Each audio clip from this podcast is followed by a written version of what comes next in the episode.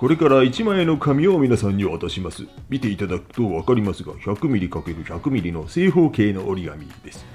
その紙を自由に折っていただいてから、それを自己アピールに使っていただきます。制作の制作時間は5分とします。では、最初の人からあちらの部屋へ移動してください。1番、伊藤です。よろしくお願いします。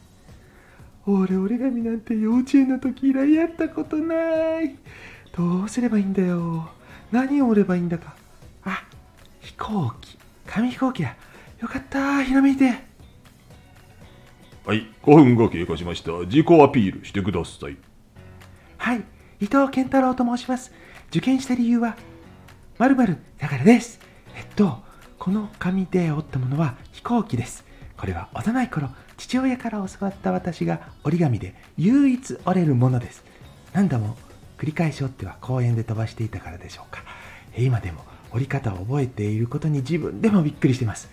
ほとんど忘れていた父親との思い出を思い出せたことに感謝します。ありがとうございます。以上です。セーラジさん。はーい、セーラー G と申します。まず受験した理由ですが、それは出版の電子化進んできましたね。そんな今だからこそ、紙を媒体とする書籍の従来の存在価値を見直し、新たな革命を起こすチャンスと捉えたからでございます。えこの紙で折ったもの、はい、見た目の通り、手裏剣です。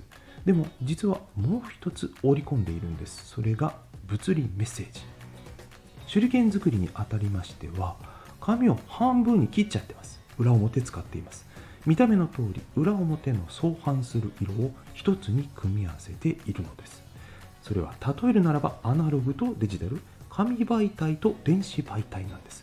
それらを組み合わせて切れ味の良い出版物で市場に攻め込む。そんなメッセージを形にしてみました。